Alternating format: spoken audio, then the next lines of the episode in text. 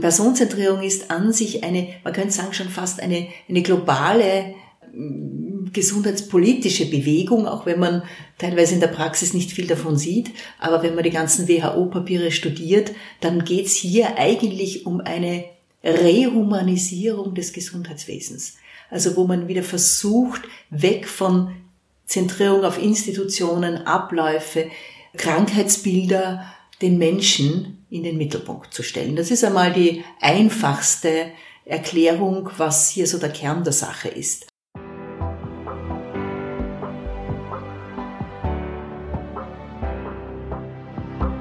Willkommen bei Breakfast Briefings, dem Management-Podcast von Business Circle. Erleben Sie Persönlichkeiten, die Sie inspirieren, bereichern und Ihr Fachwissen mit Ihnen teilen. Weil Wissen verbindet. Ich freue mich, dass wir heute wieder mal über das Thema Pflege sprechen werden. Es ist ein Dauerbrenner und nicht immer ganz, ja, sagen wir so, vielleicht manchmal sogar negativ konnotiert, leider Gottes. Aber es ist ein enorm facettenreiches Thema, wie ich immer wieder feststelle. Und es hat unglaublich viele Aspekte, ähm, über die man sprechen kann. Und eines, was mir in diesem Kontext immer wieder auffällt, ist, es braucht so richtig engagierte Leute. Und ich habe das Gefühl, ich bin heute bei der richtigen Person hier zu Gast. Grüß Gott und hallo, äh, liebe Frau Meier. Ja, guten Tag. Es freut mich sehr, dass ich hier eingeladen wurde für diesen Podcast. Dankeschön. Ich bin immer ganz happy, wenn ich zu unseren Interviewgästen fahren darf, also sie auch wirklich vor Ort begrüßen darf. In diesem Fall äh, freut es mich ganz besonders, weil ich in meine Heimatstadt wieder zurückkehre. Und auf dem Weg her habe ich festgestellt, dass zu der Zeit, als ich maturiert habe, gab es die Privatuniversität noch gar nicht. Also das ist jetzt ein anderes Thema, egal. Es hat sich viel getan. Und auch natürlich im Pflegebereich tut sich nach wie vor enorm viel. Wir sind hier bei der Karl-Landsteiner Privatuniversität und Sie sind hier 2021 einem Ruf gefolgt. Vielleicht für unsere Zuhörerinnen, die wissenschaftlich mit diesen Begriffen nicht so ganz vertraut sind. Einem Ruf folgen hat nichts mit lautem Geschrei zu tun, sondern Departments oder Universitäten schreiben Professuren aus. Der oder die Bestqualifizierte bekommt dann in der Regel ja, mit, mit vielen äh, Umwegen natürlich diese, diese Position. Jetzt sind Sie ein Jahr da circa. Mhm. Wie ist Ihr Resümee so nach einem Jahr? Ja, also ich, ähm, ich habe jetzt gestern in einer Runde gesagt, ich äh, bin hier gut angekommen und ich habe das Gefühl, es passt sehr, sehr gut. Ich war ja 15 Jahre an der Universität Wien, an einer sehr großen Universität und habe dort die Pflegewissenschaft aufgebaut und ich bin sehr dankbar für diese Erfahrung an der großen Universität. Und jetzt so, sage ich jetzt einmal sechs Jahre, bevor man an, ans Pension, Pension gehen denkt oder vor der Pensionierung, ich weiß nicht, wie ich das sagen soll, ist es ganz gut, noch einmal einen Wechsel zu haben, einen Perspektivwechsel, etwas Neues aufbauen zu können und hier auch in eine ganz andere Umgebung. Es ist eine junge Universität, eine gesundheitswissenschaftliche Universität und ähm, wir haben hier kein eigenes Studienprogramm, sondern ich kann mich hier ganz auf Forschung konzentrieren und habe hier wirklich ein sehr anregendes Umfeld eine große Offenheit spüre ich auch der Pflege und der Pflegewissenschaft gegenüber und eine große Innovationsbereitschaft. Und das finde ich jetzt sehr, sehr angenehm, ähm, hier noch einmal in diesem Umfeld was aufbauen zu können. Und ich habe ein großartiges Team. Der Traum eines jeden Wissenschaftlers, wenn man sich äh, ganz auf die Forschung fokussieren kann.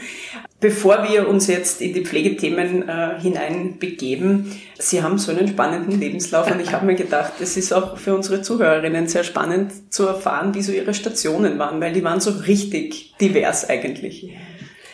Ja, ich glaube, das fängt schon einmal damit an, dass ich nicht diejenige bin, die von Kindergarten an gewusst hat, dass sie in die Pflege gehen wird. Also damals hat man noch gesagt, Krankenschwester werden wird. Ähm, ganz im Gegenteil, ich habe alle möglichen Ideen gehabt, was ich beruflich mache. Schauspielerin war immer ganz on top. Aber ähm, Krankenschwester, so wie man es damals gesagt hat, war eigentlich nie dran. Ähm, und irgendwie hat es mich aber immer entweder ins Künstlerische oder ins Soziale gezogen. Und nach ein paar gescheiterten Studienversuchen und auch ein Hineinschnuppern in die Arbeitswelt, weil mit 18 denkt man sich ja nicht mehr lernen, sondern arbeiten, habe ich dann doch die Entscheidung getroffen, aufgrund von eigenen Erlebnissen auch, aber auch ähm, hineinschnuppern. Ich habe damals, hat das nicht Pflegeassistenz geheißen, sondern Hilfsschwester in einem Ordensspital ähm, ein halbes Jahr gearbeitet und da war mir klar, das ist ein Bereich, in dem ich sehr gern arbeiten will, ähm, wo ich Gestaltungsmöglichkeiten sehe und wo ich mich sehr gut finde. Und habe dann die Pflegeausbildung am Rudolfiner Haus gemacht, wofür ich heute noch immer sehr, sehr dankbar bin, weil ich habe dort sehr viel gelernt, was ich jetzt äh, im Rahmen der personenzentrierten Pflege äh, hier auch in der Forschung umsetzen kann. Also es hat mein Bild sehr geprägt. Ich war dort auch als Lehrerin tätig und ähm, als stellvertretende Schulleitung und habe dann mir gedacht, ich möchte mich weiterentwickeln. Und damals hatte ich das Glück, ich habe immer sehr viel Glück gehabt in meinem Leben, ähm, mit einer großen Frau zusammenarbeiten zu dürfen, mit Professor Elisabeth Seidel, die damals schon Forschung in der Pflege propagiert hat, gemacht hat, ins Ausland gefahren ist. Und ich durfte mit ihr auf Kongresse fahren, ich durfte äh, mit ihr Unterrichte machen, kleine Studien machen und habe dann noch studiert. Damals gab es Pflegewissenschaft nicht, das war Pädagogik und sondern Heilpädagogik, weil ich mir gedacht habe, ich bleibe in der Lehre. Und wie so oft war das dann nicht so. Und ähm, ich habe ein Angebot bekommen aus der Schweiz, zwar auch in der Lehre, in der höheren Fachausbildung 2, dort Forschung zu unterrichten. Und da habe ich mich dann in die Freiberuflichkeit begeben. Und war 13 Jahre in einem Feld freiberuflich, das es gar nicht so gegeben hat in Österreich, nämlich in der Pflegewissenschaft. Ich habe sehr viel Lehre gemacht im In- und Ausland. Ich habe aber auch an Forschungsprojekten mitgearbeitet und habe eigentlich nie vorgehabt, klassische Wissenschaftlerin zu werden oder an die Uni zu gehen. Ich habe mir gedacht, nee, also das, ja, ich, also da gibt's viel Berufenere als mich. Und dann ähm, bin ich von einem Kollegen gefragt worden, weil die Professur in Wien vakant war. Und dann haben wir gedacht, ja, ja, warum nicht? Ich habe sehr gern immer mit Studierenden zusammengearbeitet und habe diesen Schritt gewagt und war dann eben 15 Jahre an der Uni Wien. Habe das nie bereut. Ich habe mit viele, viele tolle Studierende kennengelernt und freue mich jetzt auch noch. Ich arbeite noch im, im Dissertantenprogramm mit Studierenden, durfte ins, ins Ausland fahren, auf viele Kongresse fahren und habe wahnsinnig viel gelernt in der Zeit. Ja, und dann war halt mal die Zeit für eine Veränderung. Kein Stillstand, sondern immer, immer was Neues. Ja, es gibt ja diese, diese Plattitüde, Veränderung ist die einzige Konstante in unserem Leben. Das trifft bei Ihnen zu. Aber es trifft auch äh, lustigerweise bei mir zu. Also ich habe mich da bei ein paar, obwohl es thematisch anders ist, aber bei ein paar Stationen im Lebenslauf habe ich tatsächlich auch wiedergefunden und mir gedacht, na gut, ich habe auch öfters die Richtung gewechselt und äh, gut ist es eigentlich. Sie haben ja selbst auch diese Krankenpflegeausbildung gemacht und das ist etwas, was ich auch durch die vielen Interviews, die ich schon gemacht habe in diesem Bereich mitbekommen habe wenn man in diesem Bereich wirklich was bewegen will, dann hat man es auch von der Pike auf gelernt. Das hilft einem einfach zu verstehen, ähm, wie der Bereich tickt, was es braucht, was es nicht braucht. Ist das bei Ihnen auch so gewesen? Ja, also es ist natürlich so, ich war schon längere Zeit äh, nicht mehr in der direkten Praxis tätig, Außer, kleiner Sidestep, ich bin jetzt schon das zweite Jahr auf einem medizinischen Hilfsprojekt in Nigeria und da lege ich wirklich Hand an. Aber so bei uns in der Praxis war ich schon länger nicht mehr. Trotzdem, man weiß, worum es grundsätzlich geht in der Pflege. Und deshalb mache ich das ja auch als Wissenschaft, weil ich genau in diesem Gebiet, was mich auch so begeistert hat, drin zu arbeiten, da etwas bewegen möchte. Und ich glaube, wir wissen, wenn wir auf unser Gebiet schauen, wenn ich das vergleiche, wenn ein Soziologe draufschaut, der hat einen anderen Blick drauf. Wir gucken auf andere Sachen, wir haben unsere Bezüge aus der Pflegetheorie und speisen unsere Ergebnisse auch wieder in dieses Feld ein. Also der Blick einer Pflegewissenschaftlerin, die, und das ist auch der normale Weg, die Pflege auch gelernt hat, ist ein anderer. Und ich glaube, das braucht um wirklich an den Kern der Sache zu kommen. Ich will nicht immer von Problemen sprechen, sondern auch um Phänomene. An den Kern der Sache zu kommen und auch solche Fragen zu stellen, die, not, die notwendig sind, um etwas zu produzieren, was dann den Gegenstandsbereich weiterentwickelt. Und darum geht's mir ja. Glauben Sie, ist das mitunter auch ein Problem, dass im Pflegebereich, also ich habe mal gelernt, man darf nicht die Pflege sagen, sondern man muss immer den Pflegebereich oder der Pflegebereich sagen, dass hier Leute äh, Entscheidungen treffen, die nicht eben dieses von der Pike aufgelernt haben? Naja, also ich denke, im direkten Pflegebereich ähm, sind meistens Personen, die es sehr wohl gelernt haben. Es wird leider über den Pflegebereich entschieden. Mhm.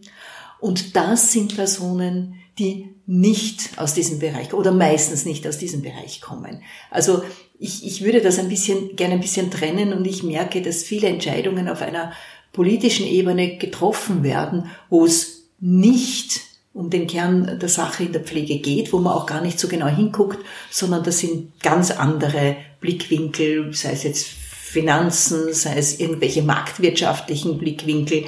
Ist ja sowieso verrückt, das Gesundheitssystem marktwirtschaftlich zu betrachten. Und das ist, das ist sehr, sehr frustrierend, muss ich ganz ehrlich sagen. Weil es sehr viel zerstört. Immer, also ich bin jetzt lang drin und ich habe manchmal das Gefühl, täglich grüßt das Murmeltier. Mhm. Gewisse Dinge kommen immer wieder und das wäre nicht notwendig. Was zum Beispiel? Naja, also wenn ich jetzt wieder sehe, die Trends, die es jetzt gibt, so, die eigentlich Deprofessionalisierung sind, mhm. wieder zu schauen, dass wir die, die Leute äh, möglichst sozusagen niedrig qualifizieren, das runterschrauben, runterschrauben, das mhm. ist eine Art der Deprofessionalisierung, wo ich als junge Pflegende beziehungsweise damals noch als Schülerin schon demonstrieren gegangen bin gegen die 15-Jährigen in der Krankenpflege. Mhm. Und das ist weiß Gott lang her. Wir haben das gleiche Thema jetzt wieder. Also die Lernkurve in der Beziehung ist relativ flach. Da kommen wir dann später noch drauf zu sprechen oder möchte ich gerne noch drüber sprechen. Ich möchte jetzt noch mich da ein bisschen in ihr Forschungsgebiet mhm. hineinklinken. Äh, ich finde das nämlich enorm spannend.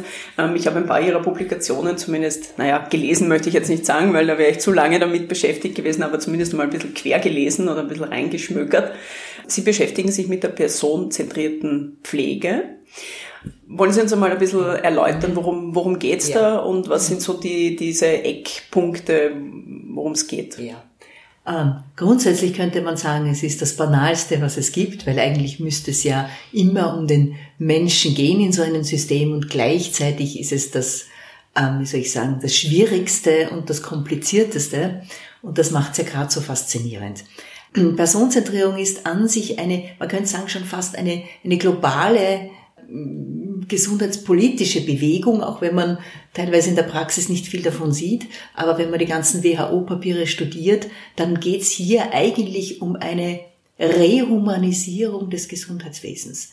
Also wo man wieder versucht, weg von Zentrierung auf Institutionen, Abläufe, Krankheitsbilder, den Menschen in den Mittelpunkt zu stellen. Das ist einmal die einfachste Erklärung, was hier so der Kern der Sache ist.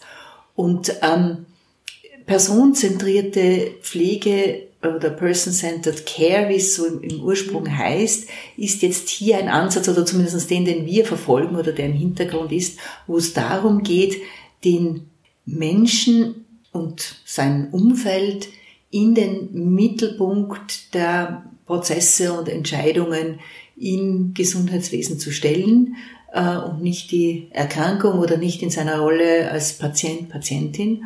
Und was da auch noch dazu kommt, und sozusagen, ja, es, es begründet sich natürlich alles auf so Grundwerte wie also Respekt, ähm, Selbstbemächtigung, ähm, Entscheidungen selber zu treffen, eine mitfühlende, ein mitfühlender Umgang etc. Und was in unserem Ansatz, den wir verfolgen, weil es gibt unterschiedliche personenzentrierte Ansätze, noch wichtig ist, ist, dass es nicht nur um den Menschen, der Pflege braucht, geht, sondern wir sind ja immer in Interaktion.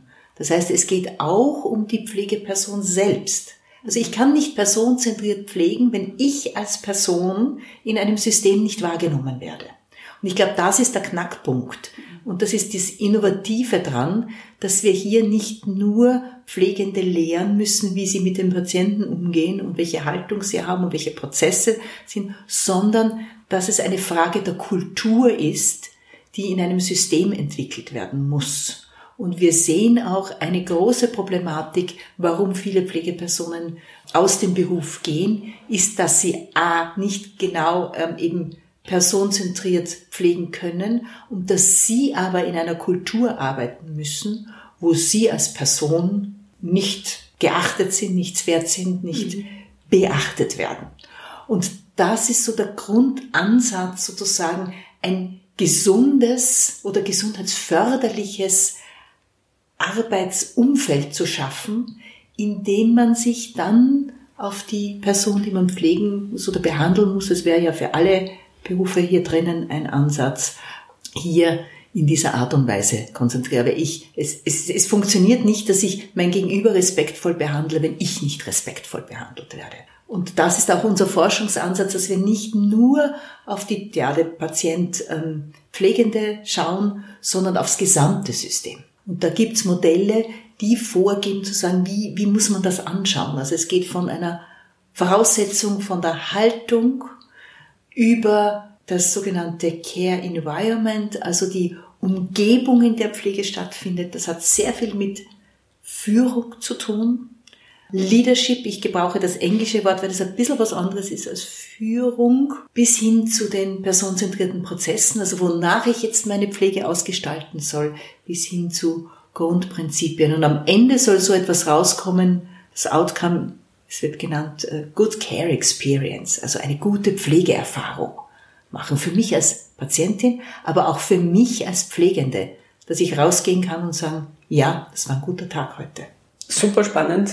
Ich habe ein paar Stichworte jetzt mitgenommen und eigentlich schon nach den ersten wenigen Sätzen habe ich mir gedacht, das funktioniert im Alltag aber nicht. Oder ist das, ist das etwas, funktioniert es doch? Es funktioniert. Es gibt immer wieder Beispiele, wo es funktioniert, aber es ist nicht etwas, wo man sagen kann, das ist jetzt etwas, was ich einführe und dann funktioniert's, mhm. sondern es ist eher die, das Bekenntnis dazu, eine Organisation sich auf den Weg zu machen, hier eine Kulturänderung einzuführen. Und ich kann das an vielen, ich muss an vielen Punkten arbeiten. Ich muss an den Punkten der Mitarbeiter arbeiten, ich muss an den Punkten der Führung arbeiten, ich muss an den Prozessen arbeiten. Und hier gibt's ausgehend von diesem Modell Wege der Praxisentwicklung, die einmal sozusagen, wie man beginnen kann, eine Organisation dementsprechend zu entwickeln. Ich kann mir aber auch jetzt seitens der Forschung schauen wir uns auch an einzelne Interventionen. Also wie kann man ein Mitarbeitergespräch personenzentriert führen? Oder wie kann ich ein, eine Patientenberatung personenzentriert aufbauen? Oder wie kann ich ein ganz sozusagen normalerweise körperliches, körperliche Pflegehandlung wie ja, Körperpflege oder Essen aber auch das Weaning, also auf der Intensivstation das Abgewöhnen von der Beatmung personenzentriert machen. Also ich kann an vielen Mosaiksteinchen ansetzen und gleichzeitig braucht es aber auch im Team selbst oder in der Organisation diese Organisationsentwicklung. Aber das sind, sind Wege, auf die ich mich begebe und eine personenzentrierte Kultur ist nie fertig. Genau, das ist eigentlich ein, ein ongoing process. Ja. Ähm, wenn man es jetzt vielleicht so ein bisschen ähm, ja, von oben nach unten möchte ich jetzt gar nicht sagen, aber man kann sich vielleicht jetzt auch im Geiste besser vorstellen, wenn Sie sagen äh, Leadership. Also es ja. fängt einmal, das fängt halt irgendwo weiter oben an. Wie, wie sollte das ausschauen? Beziehungsweise was muss sich da ändern? Also es gibt in, in, in diesem Modell, an dem wir uns auch sehr stark äh, orientieren, das ist aus einer, aus einer mm, Middle Range Theory, sagen wir da, also aus einer, aus einer Theorie ähm, geboren und auch schon sehr gut getestet, entwickelt aus der Praxis und getestet in der Praxis. Ähm, die äh, personenzentrierten Voraussetzungen, die hier aufs Leadership abzielen, gehen sehr stark, dass es also eine hier sogenannte Power Sharing ist, dass es ein Empower eine, eine Haltung von den Führungspersonen der Empowerment ist, der geteilten Machtverhältnisse, dass es eine Umgebung ist, die Innovationen und Neues fördert, dass es ein, ein also geteilte, also ein also Einbezug in Entscheidungsfindungen, also 100% geteilte Entscheidungsfindungen gibt's ja auch nie, aber dieses Shared Decision Making und ähm, dass es sozusagen eine Umgebung ist, die meine, ja, meine Innovationen, meine Kreativität fördert. Also das muss eigentlich seitens des, das ist gutes Leadership, die Mitarbeiter in der Richtung fördern und weiterentwickeln. Aber es ist nicht nur eine Einbahnstraße, sondern die Mitarbeiter müssen auch bereit sein, da auch wieder Verantwortung zu übernehmen und hier auch kreativ mitzuarbeiten. Also das ist ja auch ein Gegen, eine Gegenseitigkeit. Und dann geht es natürlich auch um die physische Umgebung, die gestaltet werden muss. Wenn ich höre, dass also teilweise äh, Auszubildende irgendwo ihr, ihr Jausenbrot in, in der Spüle essen müssen, das ist nicht ähm, eine personenzentrierte Umgebung, aber das wird hoffentlich wirklich nur ein Einzelfall sein und nicht systematisch. Aber da haben wir im Modell eben so Konzepte drinnen, mit denen man arbeiten kann. Also es sind relativ klare Konzepte, die auch getestet sind, wo man weiß, dass das zu einer größeren Personenzentrierung führt. Und das andere ist die Haltung und Einstellung der Mitarbeiter. Und da kann ich auch als Führungsperson damit arbeiten, mit Mitarbeitergesprächen zu schauen, wie funktioniert das, kann ich das fördern bei den Mitarbeitern weiterentwickeln. Also das geht Hand in Hand, diese äh, einzelnen Komponenten dieses Modells. Mhm. Ich habe, ich glaube, Ihr Team hat auch an diesem Artikel geschrieben, da ging es um diese Miss Care-Studie. Ja. Mhm. Da war ein großer oder eigentlich der prozentuell häufigst genannte äh, Outcome war, dass die Pflegekräfte keine Zeit haben, sich um auch, also keine Zeit haben, um mit den Angehörigen auch zu sprechen. Ja. Das waren knapp 67 Prozent. Ja. Mhm. Und das ist ja genau das, was Sie angesprochen haben. Also es muss hier auch Zeit sein, sich nicht nur um den zu Pflegenden kümmern, sondern ja, auch um die Angehörigen. Ja.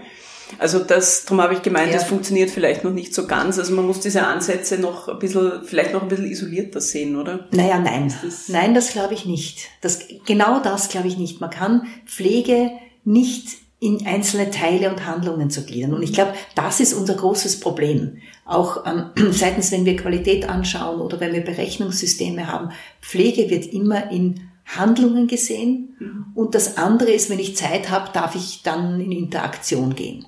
Und Pflege funktioniert nur über die Interaktion. Gute Pflege. Und das wissen die Pflegepersonen und deshalb ist der Frust auch so groß. Mhm. Und da geht es jetzt nicht drum und auch im Ansatz der Personenzentrierung geht es nicht drum zu sagen, ich muss jetzt immer fünf Stunden Zeit haben. Es geht um, also einer der, der wichtigsten Prozesse ist das Präsentsein.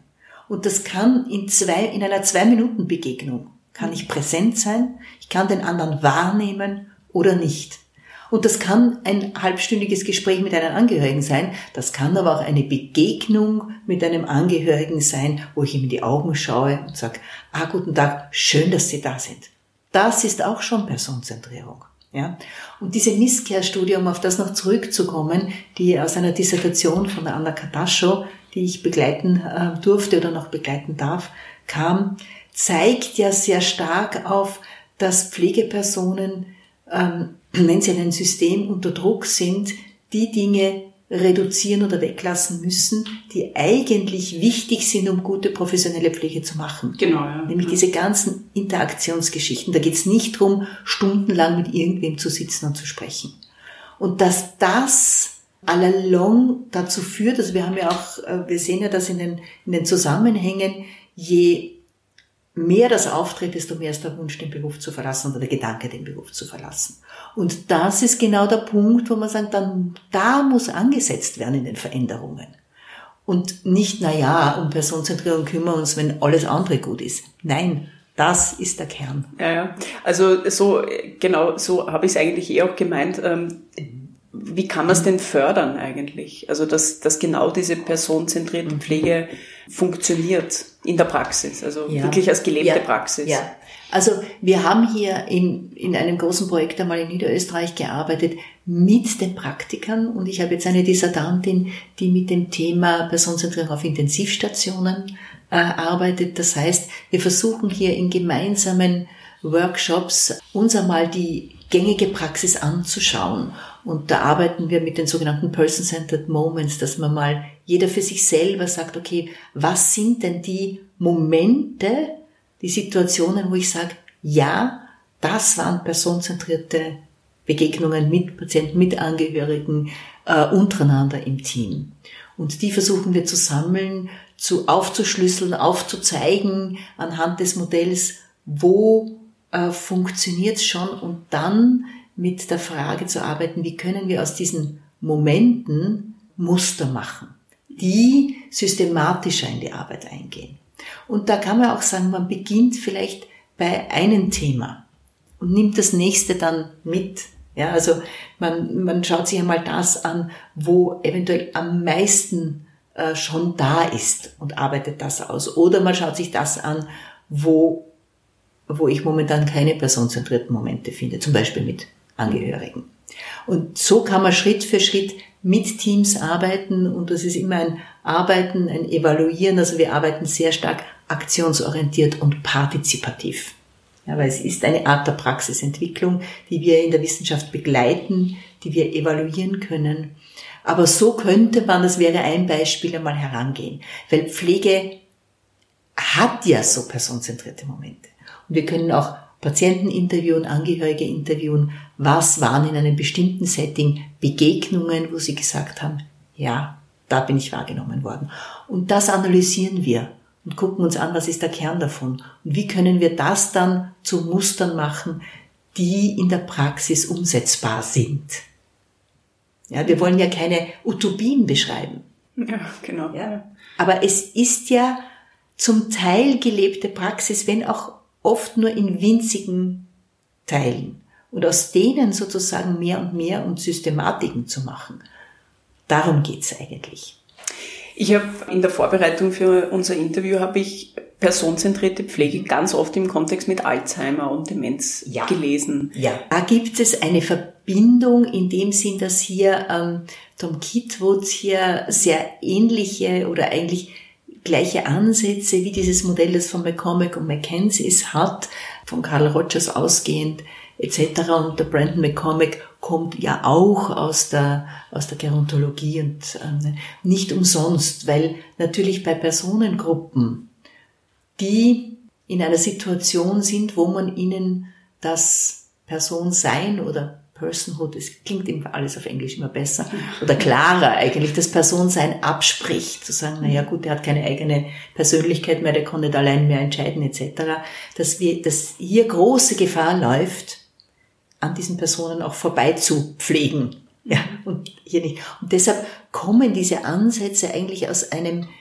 der schwierigsten Bereiche, wo man sagt, wie geht man mit ähm, Menschen um, die vielleicht sich, wo das nicht so offensichtlich ist, ihre Bedürfnisse, wo es nicht so offensichtlich ist, ihre, was macht die Person und die Persönlichkeit jetzt hier noch aus, da sind diese Ansätze geboren worden. Man hat gesagt, man kann eigentlich nur gut pflegen, wenn man daran kommt. Und das kommt daher, aber der Ansatz von McCormick und McKenzie ist hier für alle Bereiche lebbar. Ich sage immer vom OP bis zur Psychiatrie. Wir müssen uns nur anschauen, es gibt andere Prinzipien der Umsetzung. Ein Mensch mit ähm, dem, in einer schweren dementiellen Erkrankung, da braucht es andere Prozesse, also in der, in der Pflege personenzentrierte Prozesse als in einer Notaufnahme.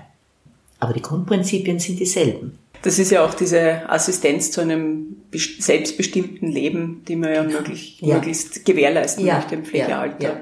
Also möglichst viel Selbstbestimmung, aber wiederum in einer Art und Weise, wo ich auf den auf die momentane Situation eingehe. Wir, wir haben schon in Forschungen gesehen, das war mit Frauen, ähm, die eine Brustkrebsdiagnose hatten, Selbstbestimmung, ja, aber die waren oft in Phasen, wo sie uns gesagt haben, wir können nicht.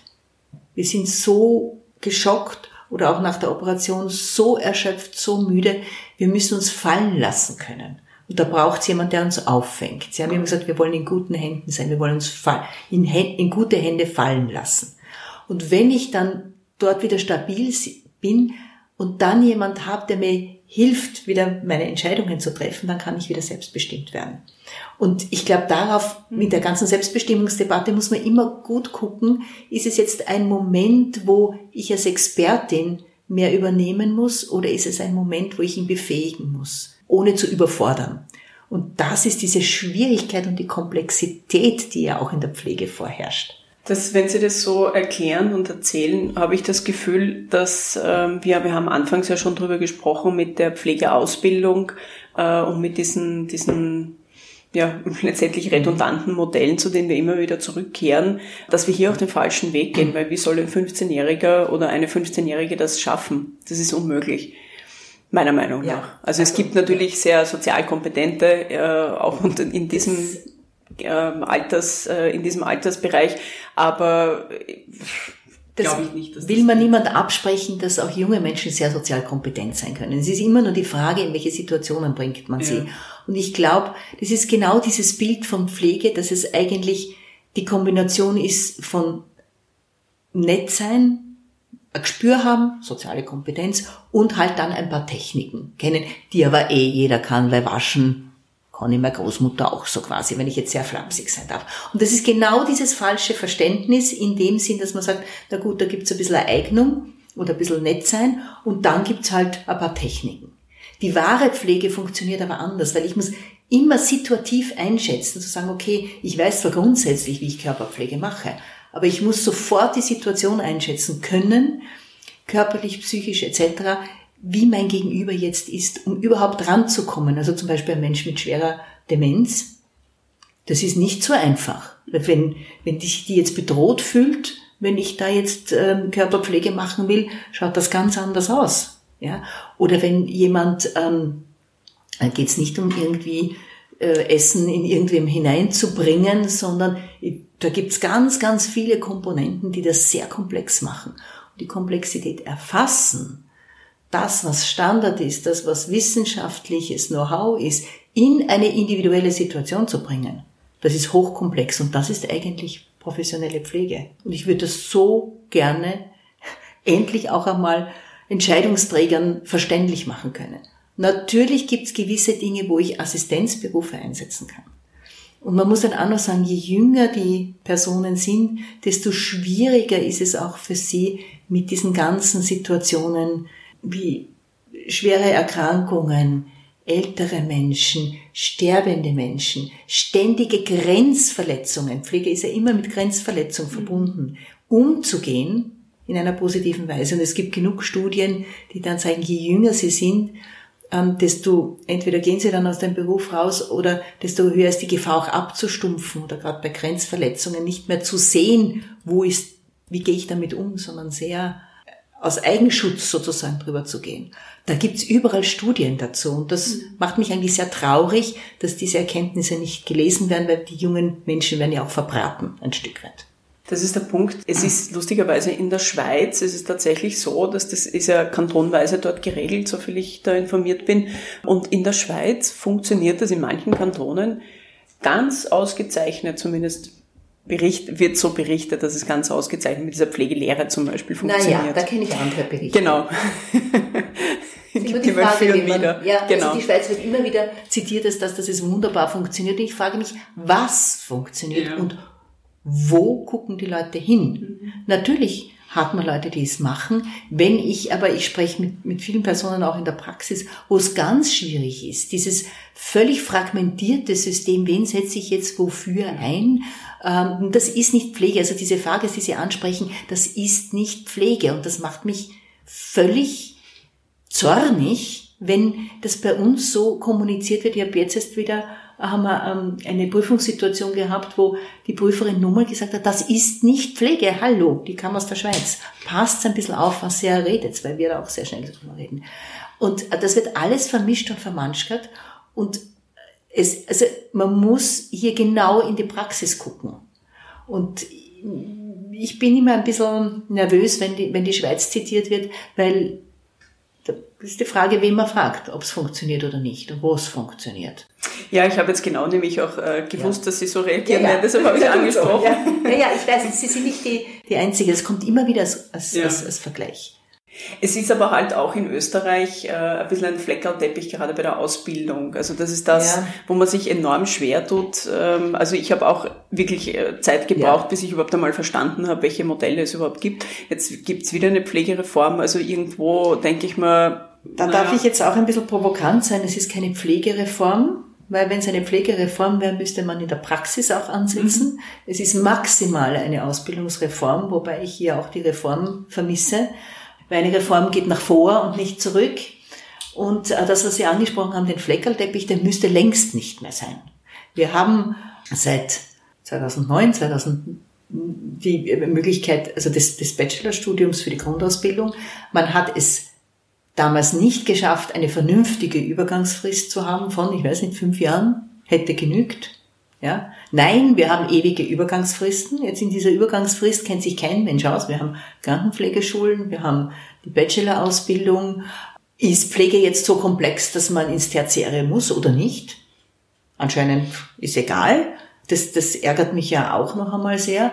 Dann gibt's die Pflegeassistenz, die Pflegefachassistenz, die kann man dort machen. Dort machen gibt's jetzt Schulen mit äh, zwei, dreijährig und, und, und, und fünfjährig und dann gibt's die Pflegelehre, die auch wieder zur Assistenz führt. Das ist ein, das ist ein Chaos. Ja.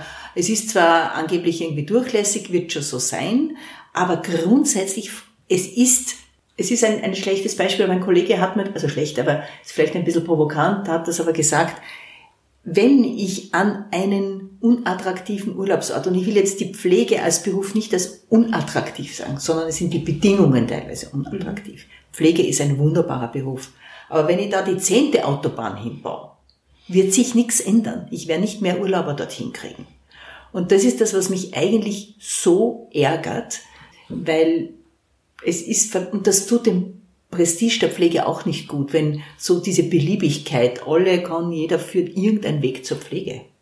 Ja, ähm, es trägt nicht unbedingt äh, zur Attraktivierung ja. der Pflege bei und vor allem, äh, was mir zum Beispiel auch etwas ja, sauer aufgestoßen ist, war während der Pandemie, wo man dann gesagt hat, naja, äh, man kann ja Leute holen, die sollen halt dann mal Pflege machen, wo ich mir gedacht habe, nein, das geht nicht. Das geht nicht. und ja. ich bin jetzt nicht in dem Thema ähm, ja. Vorstand, Lehren, wie auch immer, aber das hat mir der Hausverstand schon gesagt, das kann nicht funktionieren. Ja, nein, also es ist wirklich, ähm, es ist teilweise wirklich frustrierend, wie ignorant mit, mit einem Beruf umgegangen wird, der eigentlich im Gesundheitssystem so wichtig ist, wäre und noch wichtiger sein könnte, wenn man das Potenzial nützen würde, was Pflege im Gesundheitssystem hätte. Wir hätten manche Probleme nicht. Mhm. Jetzt stelle ich gleich noch eine Frage, wo ich schon, wo ich schon anhand ihrer Körpersprache äh, feststellen kann, dass sie ganz emotional reagieren werden. Wir wissen schon seit langem, das ist also auch nichts mehr, was neu ist. 2030 werden wir einen massiven Fachkräftemangel haben. Ich meine, da fahren wir jetzt gerade wirklich das System an die Wand, habe ich so das Gefühl. Jetzt mit diesem, wie wir es schon gerade besprochen haben, mit diesem vielstufigen Ausbildungssystem macht man es nicht gerade einfacher. Wie könnte man es denn ganz einfach lösen? Ich glaube, das Thema ist, dass es keine ganz einfache Lösung gibt. Hm.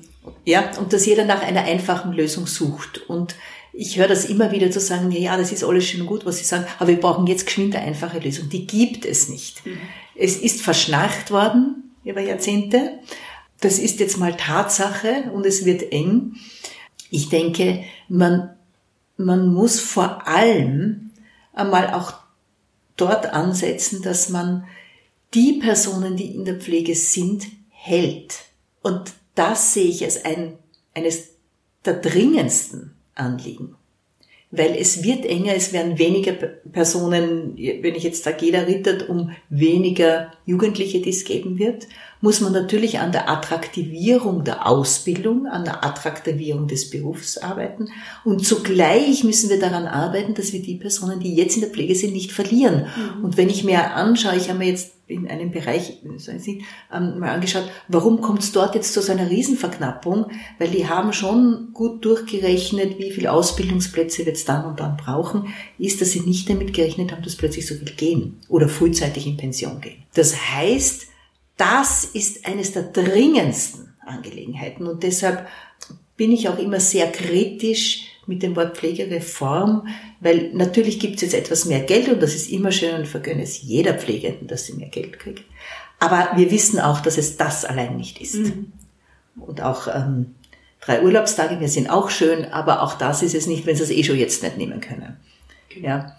Also es, es muss an den grundsätzlichen Rahmenbedingungen gearbeitet werden, dass man Pflege so machen kann, dass ich am Abend rausgehen kann und sagen, ja, ich kann jetzt guten Gewissens auch rausgehen und mir nicht denken, Gottes Willen, was, was hinterlasse ich da? Ich habe jetzt das und das und das längst nicht so gemacht, wie ich es machen hätte sollen.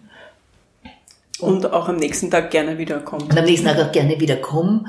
Ähm, und ähm, weil die wenigsten gehen aus der Pflege, weil der Beruf per se schlecht ist oder sie den Beruf per se nicht machen wollen. Und bis vor kurzem gab es eigentlich auch noch, wenn ich Kollegen aus den, aus den Fachhochschulen gehört habe, sehr viele Bewerber. Wenn wir so weitermachen, das Image weiter unterdrücken, noch eigentlich noch eine tiefere Ausbildung und noch eine tiefere Ausbildung, verlieren wir diese Gruppe, die jetzt eigentlich die Hauptzielgruppe wäre. Wir haben immer mehr Maturanten. Ja, die machen dann nicht eine Pflegelehre. Oder gehen auch nicht gern dann in irgendeine Krankenpflegeschule. Also es ist sehenden Auges, stolpert man da rein. Und ich habe jetzt auch nicht die eine Lösung parat. Ich kann nur sagen, wenn man an der einen Schraube nicht dreht, wird es gar nichts werden. Ja, es sind halt viele kleine Zahnrädchen, die da ineinander greifen. Ja. Und man, muss man genau, und man muss sich auch natürlich auch die Systeme anschauen, wofür werden Pflegepersonen eingesetzt. Und die wenigen, die wir jetzt haben, auch die diplomierten Pflegenden, setzt man die vielleicht an falschen Stellen ein. Es ist, macht, ist ja auch unbefriedigend, wenn die jetzt überhaupt nicht mehr am Patienten arbeiten dürfen. Das habe ich jetzt auch schon von vielen mhm. Kolleginnen gehört. Also das kann es ja auch nicht sein.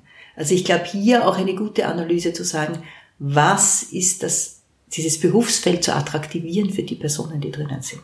Also da gibt es sicher viele, viele Punkte. Ähm, die Frage ist, wie ist so Ihre, Ihre Einschätzung? Werden wir das schaffen? Werden wir da die Kurve kriegen? Oder? Ähm, ich will jetzt nicht in einen Riesenpessimismus verfallen, ja, ja. obwohl manchmal denke ich mir, auch wenn ich jetzt nach Großbritannien schaue, also wenn hier nicht rasch was passiert, das System, aber dann denke ich mir, vielleicht muss das System völlig an die Wand fahren, damit es ist. Ich wünsche mir es für uns nicht und ich hoffe nicht und ich, Pflege ist leider oder Gott sei Dank sehr resilient, auch Pflegepersonen, und haben sich immer wieder aus schwierigen Situationen auch systemisch rausgewurschtelt und das wieder die, die Kurve rumgekriegt. Ich hoffe, dass es funktioniert. Ähm, und ich will jetzt nicht zu pessimistisch sein und ich denke, es wird schon gehen. Ich hoffe nicht, dass es irgendwie geht, weil sonst haben wir ein bisschen Reparatur und in fünf Jahren schauen wir, weil die Zyklen werden immer kürzer, je, also ich, ich beobachte das schon lange, wir haben immer wieder so Krisen. Sie kommen nur in kürzeren Zyklen und werden immer gewaltiger. Ja. Und das ist, weil man einfach nur ein bisschen an der Schraube dreht und es dann wieder lässt. Mhm. Und das würde ich so hoffen. Ich glaube schon, dass mit ein paar Maßnahmen man wieder in, in eine halbwegs Stabilität kommt. Aber es muss mehr als das sein, sonst haben wir es sehr schnell wieder.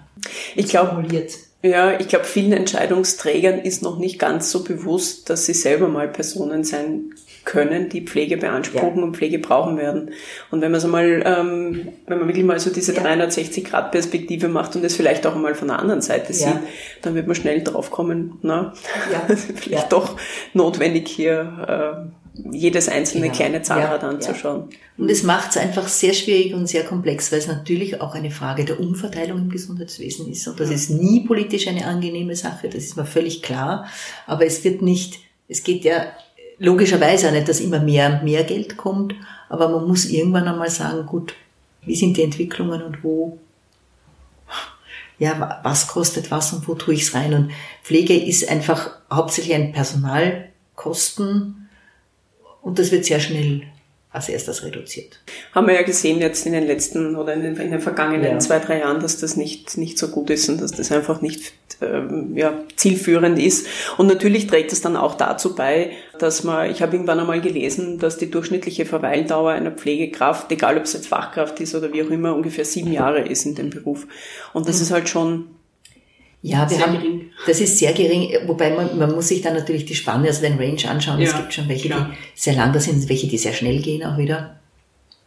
Ähm, und äh, ja, ich glaube, man muss an, an verschiedene Stellschrauben drehen. Man braucht auch natürlich Überlegungen, was mache ich mit älteren Arbeitnehmern und Arbeitnehmerinnen in der direkten Pflege.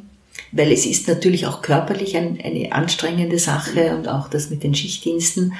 Und äh, das kann ja nicht sein, dass man hier dann ähm, keine Möglichkeiten hat, seine Expertise einzubringen und dann maximal vielleicht irgendwo in eine Ambulanz statt einer Sekretärin hingesetzt wird. Das ist es ja nicht. Aber es gäbe hier auch äh, Berufsfelder, die sehr nützlich wären, auch im Akutkrankenhaus oder sonst wo, wo ich, wenn ich ein körperliches Problem habe, sehr wohl auch, dass die Expertise nicht verloren geht und ich nicht rausgehen muss aus der Pflege.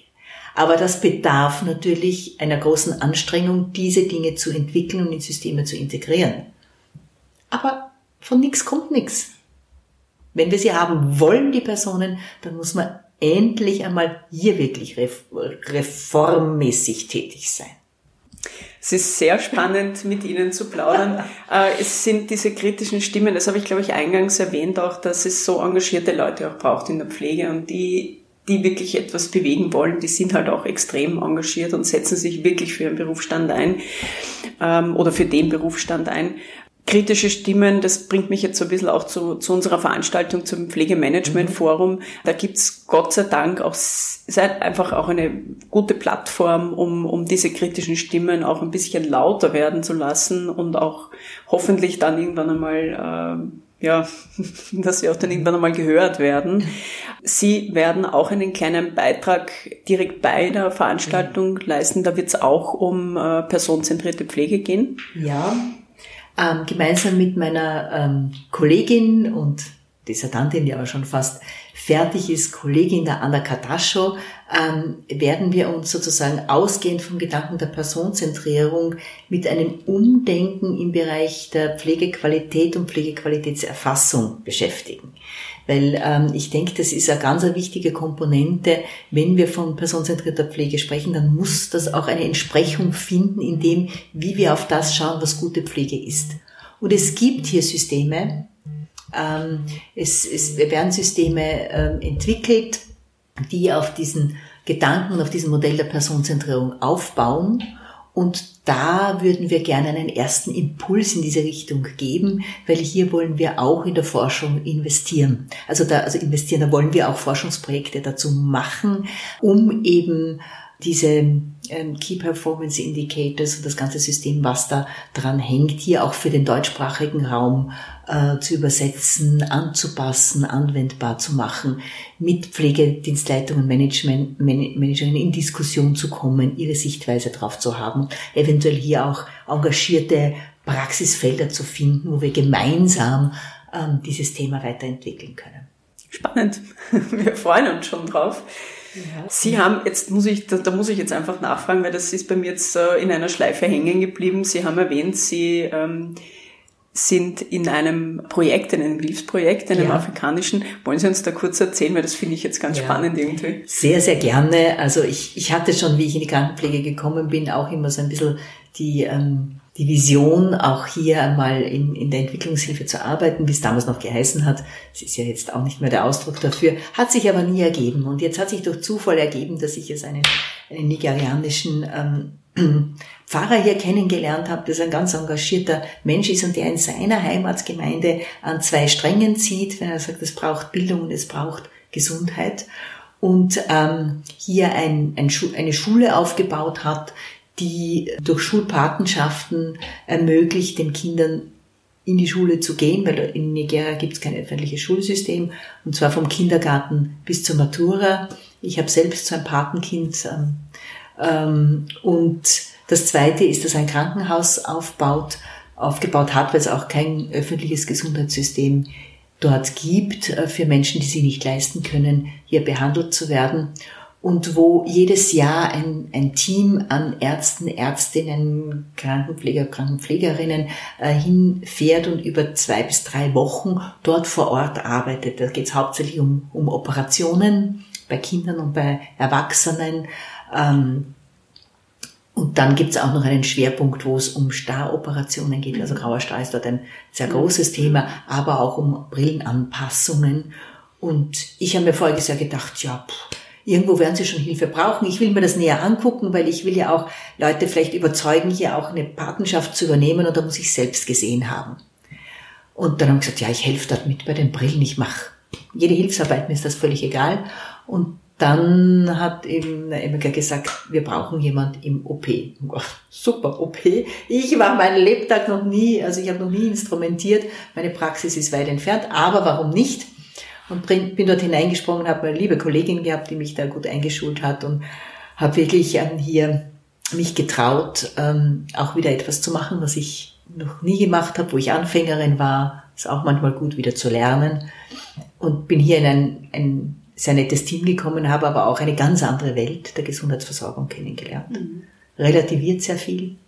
Und ich unterstütze dort auch, also man kann dort auch äh, junge Menschen unterstützen, die äh, eine Pflegeausbildung zum Beispiel machen. Pflege ist dort ein dreijähriges Studium. Apropos, wenn wir in mhm. Österreich, könnten wir auch hinschauen. Das mache ich auch, weil ich möchte, das eine, dass ich dorthin fahre, ich möchte, dass dort junge Menschen die Chance haben, genau diesen Beruf zu ergreifen, dann selbst das zu tun, was, wo ich jetzt Hilfestellungen leiste. Und es ist ein großartiges Projekt und ja. Toll. Klingt super. Klingt ganz, ganz toll und, und ja, alles Gute auf jeden Fall. Danke dafür. vielmals. Ich glaube, wir haben jetzt äh, sehr, sehr viele Themen schon durchgearbeitet, ein bisschen angerissen. Manches über manche Dinge könnten wir, aber das ist einfach so facettenreich, das Thema, da könnte man sicher noch länger drüber diskutieren.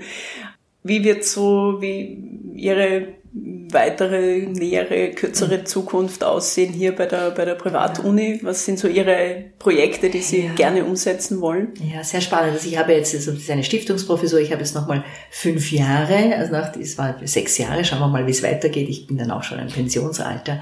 Ich möchte sehr, sehr gerne ähm, hier in diesen fünf Jahren einige Projekte umsetzen, die A, den theoretischen Background für Person-Centered Care wieder stärken und auf der anderen Seite die Praxis stärken. Also dass wir hier auch wirklich ähm, Interventionen entwickeln, die ähm, konkret dazu helfen, personenzentriert zu pflegen. Ich möchte mich dem Thema der Pflegequalität aus personenzentrierter Sicht gern mit meiner Kollegin annehmen, aber auch an Assessment-Instrumenten weiterarbeiten und wir haben so eine Spezialisierung im methodischen Bereich auch, weil wir auch merken, wir brauchen in der Pflegewissenschaft andere Methoden, Methodologien, damit wir wirklich das Wesentliche der Pflege erfassen können. Das sind so theoriebasierte Evaluationsansätze.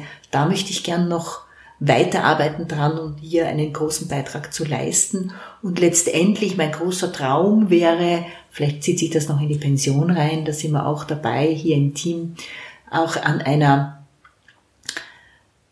ein, einen Theoriebeitrag zu leisten, zu erklären, wie Pflege funktioniert, um eben genau dieses Bild rauszukriegen, dass es Pflege, Pflege ist, ja, einfach eine Aneinanderreihung von Handlungen. Das möchte ich versuchen, noch gut zu beschreiben. Und mein großes Ziel ist hier jetzt auch den Nachfol der nachfolgenden Generation, meinen Kollegen und Kolleginnen, aber auch anderen, eine Entwicklungsmöglichkeit zu geben und sie jetzt beim Wachsen zu unterstützen, zuzusehen und eine neue Generation heranzu oder heranzuziehen klingt zu blöd, ihnen zu helfen, sich zu entwickeln, damit sie genau das übernehmen können und weiterführen. Das ist eigentlich jetzt meine große Aufgabe.